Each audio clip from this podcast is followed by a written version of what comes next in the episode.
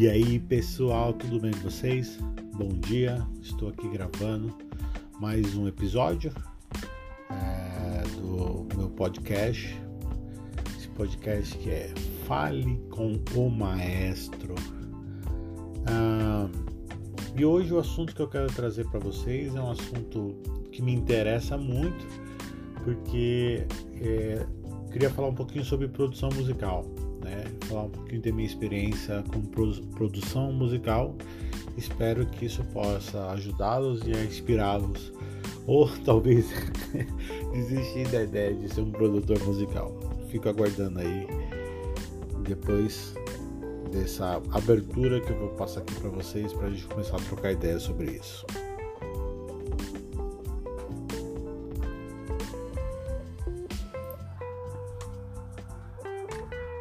Quinteto Sombrais, concerto em 2013 em Santos.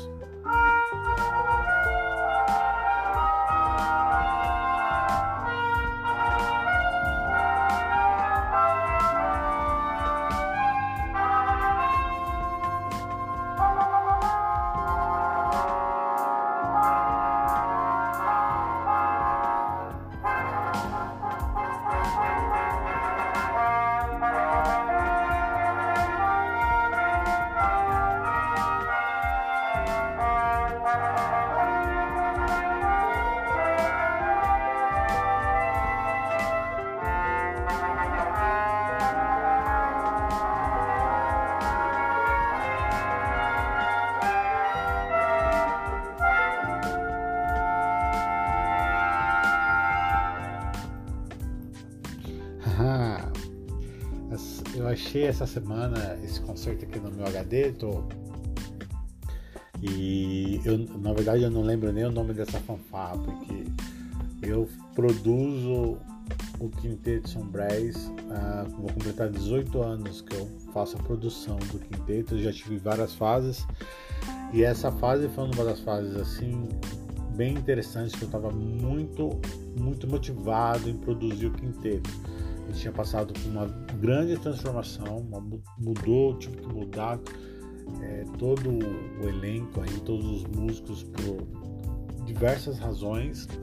É, infelizmente não foram das melhores razões, mas eu tive que fazer, tive que fazer uma mudança muito grande e esse era um time novo e era a galera estava muito motivada. A gente tocou na Pinacoteca Benedito Calixto, Calixto, se não me engano, em Santos uma série de concertos lá que eles tinham de música erudita. E foi muito legal, foi muito, muito interessante é, pelo fato pelo fato que a gente foi para gravar um vídeo, gravar um DVD, né? Na, com essa nova formação, tiramos fotos também, aproveitando para tirar fotos. E e, é, e, esse concerto foi, foi um concerto assim que estreou uma nova fase do Sombrais, né? Esse time.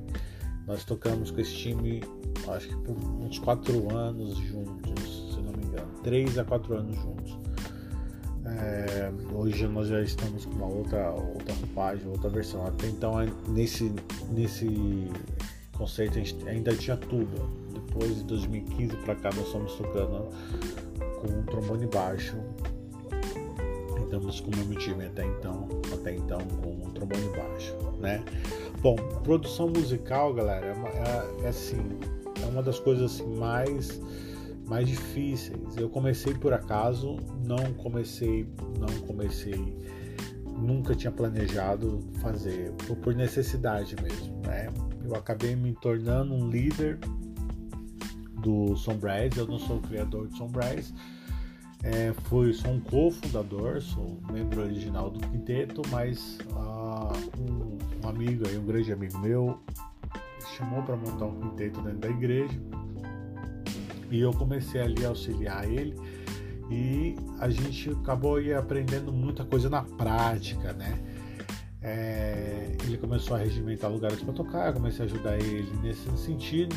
E aí devido a questões profissionais, era músico militar. É, ele passou num concurso, ele saiu da aeronáutica, foi para a polícia militar e ele não podia mais participar do grupo e eu acabei assumindo a liderança é, do quinteto e comecei a produzir o quinteto de uma forma bem intuitiva, né?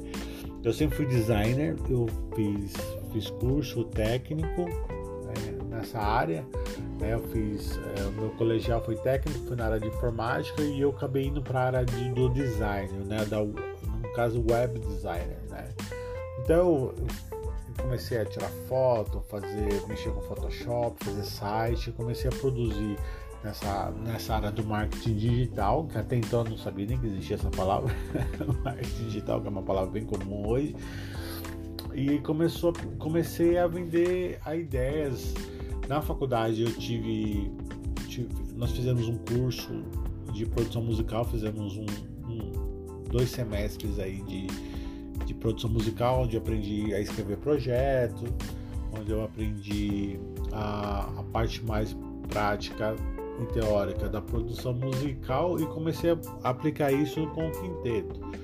Né? Comecei a investir bastante no quinteto. Fazia, fazia meu, tava estudando ainda, fazia aula na IMESP, é, no, e ia produzindo os concertos do quinteto, arrumando espaço para tocar, escrevendo projetos, é, enfim, isso aí eu, eu acabei fui aprendendo na prática e fui produzindo o quinteto. O quinteto foi crescendo, foi tomando uma, uma proporção maior. A gente começou bem iniciante mesmo, o quinteto era bem fraquinho. assim, em, vamos dizer assim, eram músicos amadores que estavam querendo estudar um pouquinho mais. E o quinteto cresceu para um grupo que pensava já profissionalmente, né? Infelizmente não dá para viver de quinteto no Brasil, o quinteto, a, todos os quintetos de metais aqui no Brasil são quintetos amadores, não são quintetos profissionais, mas são quintetos formados por músicos profissionais, né? Os quintetos que estão aí, músicos que são, trabalham com músicos e se reúnem para fazer música de câmara, né? É, por que, que eu falo que os quintetos são amadores? Porque a gente não consegue viver 100% do quinteto, infelizmente. Nem sempre você consegue aprovar projetos, há concorrência também há dificuldade de você convidar os músicos, é, de você manter o mesmo time, de fazer os ensaios. Eu passei várias fases, fases que eu consegui ensaiar direto o grupo. Nessa fase mesmo, quinteto está sonando muito bem porque a gente a gente é, cons consegue ensaiar, conseguir ensaiar muito, né? Todo mundo solteiro, né? Fica mais fácil. Agora a fase mais adulta, mais madura, é difícil marcar um ensaio. é muita negociação para a gente conseguir fazer e ensaiar. Né? Mas esse concerto foi um concerto muito legal, muito divertido. É, eu vou colocar mais um, um trecho aqui para a gente ouvir desse concerto. Ah, agora Jesus, alegria dos homens. E Johann Sebastian Bach.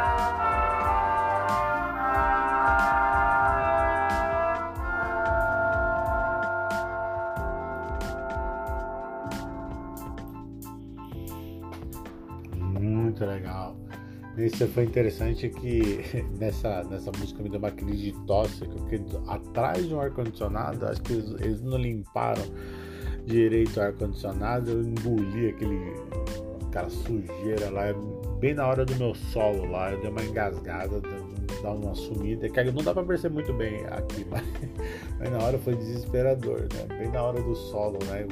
Isso acontece, né? Então, gente, quinteto, cara, como música de câmara no geral nesse país, né? Você tem várias formas de você manter o grupo. É, ou você faz projetos sazonais, né? Você manda um PROAC, você faz uma lei de incentivo, alguma coisa, ou projetos é, para SESC, SESI, e você vai lá, vende o, esse projeto e marca ensaios com esse grupo e toca, ou você faz um trabalho é, um pouco mais popular, né? Um repertório popular e tenta vender eventos, a, a encontrar alguma produtora que, que venda você, venda você para eventos corporativos, é, ou você manter o grupo, é, na verdade, pela cumplicidade, amizade, e vai ensaiando e marcando concertos, eventos quando dá. Das três formas, tudo é muito difícil. É muito difícil, porque da primeira forma, você só pensar nos projetos, é, não há certeza alguma que se você, o seu projeto vai ser aprovado, não por melhor que ele seja. Da segunda forma, é muito difícil você entrar no mercado também de, da, das produções. De repente você vai ter que sacrificar muito a escolha do repertório e fazer um repertório muito popular ou muito abaixo daquilo que você pretende artisticamente. Se você, você tem, se você tem essa flexibilidade, né? Talvez seja a melhor forma de você entrar no mercado e você vender mais o seu grupo de câmera. E a última opção é, ela, ela é difícil porque fazer o quinteto por amor, né? Nem todo mundo tem condições ou tempo para fazer isso. Aqui no Brasil, infelizmente, a gente não tem essa ideia de montar um projeto é, e ter esse projeto como projeto de vida e o trabalho vem com consequência. Aqui a gente já quer ensaiar garantido o cachê, né? Sendo que você precisa qualquer é, empresa, você primeiro precisa é, investir nela para depois obter os recursos, né? E a gente não quer, muitas vezes o músico não quer investir numa foto, num vídeo, às vezes, mesmo que você tenha tudo. Teve uma vez que eu produzi ah, uma gravação do Sombrais, que eu arrumei o estúdio de graça, eu arrumei os compositores, cederam todas as obras gratuitamente é, a única coisa que a gente tinha que fazer era sentar, ensaiar e gravar. Ah, eu gravei, era, tinha cozinha, tinha base, eu gravei a base inteira, deixei toda a base inteira. Era só a gente colocar voz, era só ensaiar para tocar. Eu não consegui fazer um ensaio sequer com um grupo. Por quê? Por causa da falta de vontade. O interessante é que, que algumas dessas pessoas depois até montaram outros grupos aí de sucesso mas é, eu não consegui montar com essa com aquela formação um grupo que eu queria. Eu achei achei achei assim muito difícil isso. E eu passei por isso diversas vezes na, na minha carreira. São 18 anos produzindo 18 anos lutando para você fazer um trabalho artístico profissional de relevância é, fora o reconhecimento, que a gente às vezes não tem reconhecimento dos nossos pais, dos nossos colegas, e também não tem um reconhecimento do público, né? Então, porque o nicho ele é muito pequeno, né? Para você ter o reconhecimento do público, ou você tem que ser um extremamente virtuoso e impressionante, ou você precisa ou você precisa ser muito popular, né? O meio termo ele é difícil. Então, né, a busca é eterna. Mas eu acho que assim, eu acho que é muito prazeroso você ter a liberdade de fazer a sua música, fazer o que você gosta, de, de você ser o dono do seu repertório. É diferente de de um maestro, né? Que o maestro chega lá e já determina a programação do ano, né? Ou como diretor artístico, né? É diferente de você poder ter a liberdade de tocar o que você gosta, tocar o estilo que você gosta, né? Então, eu acho que essa, essa é, o, é o, é grande macete aí da, da, música de câmara é a liberdade de você fazer aquilo que você gosta. Mas dá trabalho produzir, você precisa ter muita. Eu falo que o Sombrass para mim foi a, grande escola de gestão de pessoas, de gestão de projeto, de, de aprender a escrever, de aprender a liderar. Né? Foi o quinteto que me fez estudar regência, aprender mais sobre liderança e me trouxe grandes frutos. O quinteto abriu portas para muitos músicos. Tem muitos músicos aí que hoje estão empregados graças ao Sombrés. Então é uma vitrine legal que você pode investir. É, quarteto de cordas, quinteto de metais, grupos de metais, não importa a formação que você escolha, mas saber que você vai aprender, ter que aprender a liderar, você vai ter que aprender a lidar com pessoas, você vai ter que fazer sacrifícios, muitas vezes ah, ah, você vai ter que sacrificar até amizades, porque as pessoas confundem o profissional com o pessoal, né? Porque para você ter o trabalho funcionando, né? Quantos eu já tive que tirar músicos que me doeu demais, que triste, que a gente ficou até às vezes anos sem se falar, porque eu precisava é, mudar o grupo, mudar o time. Tinha que mudar, porque senão o trabalho ia morrer, senão o, o Sombrais ia desaparecer, porque estava morrendo, entendeu? Isso é muito triste fazer isso, isso é muito triste fazer isso, mas faz parte do trabalho, é um sacrifício. Poucos conseguem manter o mesmo time, aquela banda de rock, né, unida é, o resto da vida, né? E quem consegue fazer isso é porque teve que se sacrificar bastante na vida pessoal, na vida profissional e engolir muita coisa, né? Então, gente, não é fácil fazer, dá trabalho, é para poucos. Para quem quer ter um grupo, tem que saber, tem que gostar de ensaiar, tem que estar disponível para ensaiar, tem que investir tempo e dinheiro para poder ter resultado. Para eu ter essas gravações hoje, eu tive que comprar equipamento. Ah, em termos de imagem, a imagem eu não tenho mais, que a gente gravou vídeo. Mas você tem que fazer um investimento isso leva tempo, tá? Mas vale a pena. Eu, eu sou muito grato ao Sunrise a todos. Né? E quem quiser conhecer mais, arroba Quinteto Sombras no Instagram. É bem ativo no Instagram. Lá tem vídeos novos com a nova formação, com o novo time. A gente está com uns projetos bem legais aí. Mesmo na pandemia, a gente não parou, deu workshop, masterclass. A gente está gravando vídeos remotamente, gravamos vídeos presencialmente, tem fotos. Vá lá, confira nosso trabalho, tá bom? Abraço aí para vocês e até a próxima.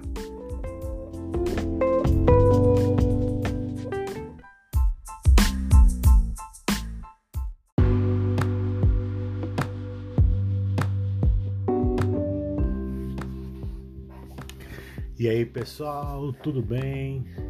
Bom, eu tô aqui para gravar mais um podcast, aproveitando hoje que eu tô animado. e eu queria falar um pouco sobre, sobre liderança. É, liderança é um dos assuntos mais falados no momento, mais estudado, tem palestras, cursos, é, tá na moda, né? É uma palavrinha da moda. É, tem gente que acha que liderança é, é, é, nata, ou seja, nasce com um espírito de liderança, com é, as características de bom líder. Tem outras pessoas que acham que liderança pode ser algo a ser desenvolvido, né? É, eu não concordo que a liderança ela é nata. Ela pode ser, mas não é. A, a liderança ela pode ser sim desenvolvida e eu sou um caso caso é, de liderança que eu caí de paraquedas e eu tive que aprender a liderar e eu errei bastante. Mas hoje eu queria falar especificamente de um tipo de liderança é, que eu vou chamar de liderança tóxica. Né? O que, que, seria a liderança tóxica? Ah, infelizmente a gente observa em um país nosso tão vasto, né, com culturas é, diferentes e uma cultura tão rica, formas diferentes de se encarar a liderança, né? E uma das lideranças que mais me incomoda é a liderança da mitigação, né? A liderança é, da tem muitos líderes que falam sempre a meia verdade, né?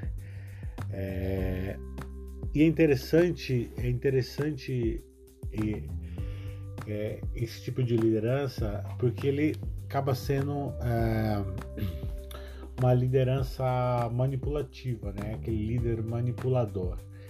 Ele, ele, ele usa de artifícios para ele não se comprometer.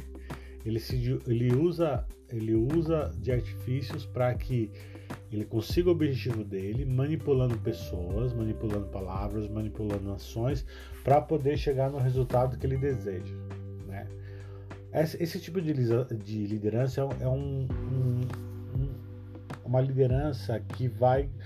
É, é um castelo, que eu chamo de castelo de areia, de areia né? Porque você vai destruindo uh, o senso de confiança na, nas pessoas que estão ali para gerir ou conduzir o trabalho, né? A gente tem que tomar cuidado com esse tipo de liderança.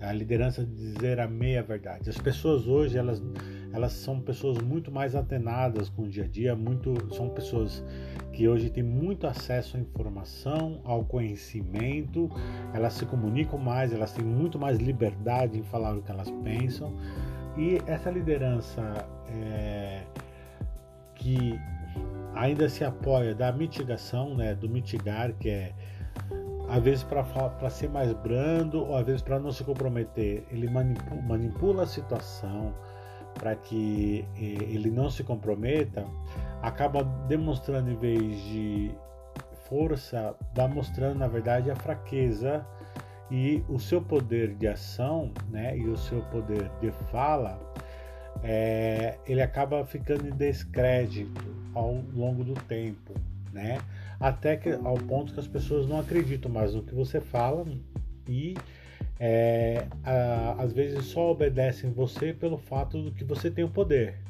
Você está ali pelo poder que você conquistou, pela posição que você está, mas não porque você influencia elas ou você influencia essas pessoas para um bem comum, né? Então nós temos que tomar cuidado com essa liderança que eu chamo de liderança tóxica, porque ela vai contaminando o ambiente e a gente acaba não não respeitando mais é, esses tipos de líderes, né? Esses tipos de líderes que não que não falam a toda a verdade, falam a meia, a meia verdade. É, a liderança, que eu acredito que é uma liderança boa, é aquela que demonstra os objetivos de uma forma clara, demonstra os propósitos, os valores éticos e, e morais que o seu trabalho, que a sua empresa, que o seu projeto, que a sua orquestra, a sua banda, é, tem. É, a gente precisa ter isso bem claro, isso bem definido. O mercado pede isso hoje.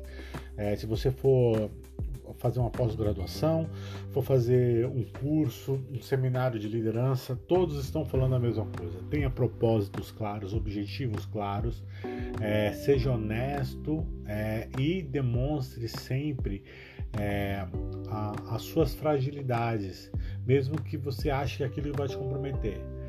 Né? Eu, eu, eu gosto desse tipo de liderança, eu nunca me coloco numa posição de superioridade, porque não existem super líderes, super maestros, super pastor, super músicos, super jogador de futebol. Todos nós somos falíveis, todos nós erramos, todos nós tomamos decisões equivocadas. Eu acho que o grande segredo é você ser capaz de reconhecer as suas limitações, delegar bem e aprender com seus colegas, com seus pares, com seu próximo, né? Isso é muito importante, né? Mitigar, que é um é, que é tornar mais brando, mais suave, ou aliviar, suavizar a forma de falar, ou usar pessoas para que façam isso para você, na verdade é uma liderança tóxica, é uma liderança que quebra o vínculo da confiança e a sua palavra perde valor, a sua palavra perde credibilidade. Seja sempre claro, seja sempre é, honesto. Né? A própria palavra de Deus, a Bíblia diz que devemos ser sim, sim, não, não. Partindo disso, és do maligno. Então devemos ser correto naquilo que a gente está falando. Né?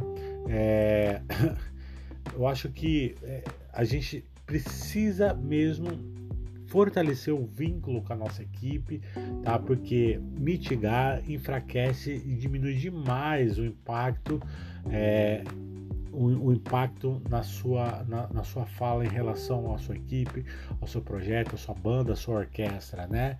É, a gente precisa tomar cuidado com essa liderança tóxica e essa liderança de mitigar as coisas, de suavizar as coisas quando não é necessário. E, e falar meia verdade, pessoal. Falar meia verdade ainda continua sendo mentira. Apesar de você estar tá falando a meia verdade. Você fala um assunto, mas você não fala todo. É melhor que você não fale nada do que você falar só meio assunto. Ou se você não pode falar o assunto, ó, gente, até que eu posso falar para vocês, ó, está acontecendo isso, isso, isso. As, tem coisas que a gente não pode falar porque é, são coisas ainda que a gente está resolvendo. Quando você faz isso, você deixa claro que tem mais coisas. Agora, se a sua equipe fica desconfiada, não, ele não está falando toda a verdade, tem alguma coisa errada, tem alguma coisa escondendo, você vai criar uma sensação, um ambiente ruim na sua equipe, um ambiente ruim na sua orquestra, na sua banda, e isso não é bom. Você perde o vínculo e a chance de ter pessoas que confiam em você, que tenham confiança em você. Então, não seja esse tipo de líder, líder que mitiga as coisas, líderes que, que conta meia verdade. Seja um líder é, claro, objetivo e eficaz no que fala. Fala não só se ensina não. Partindo disso, procedência maligna. Tá bom? Muito obrigado. Fica aí mais um podcast aí para vocês. Espero que a gente possa estar tá conversando em breve e a gente se vê no próximo episódio. Abraço!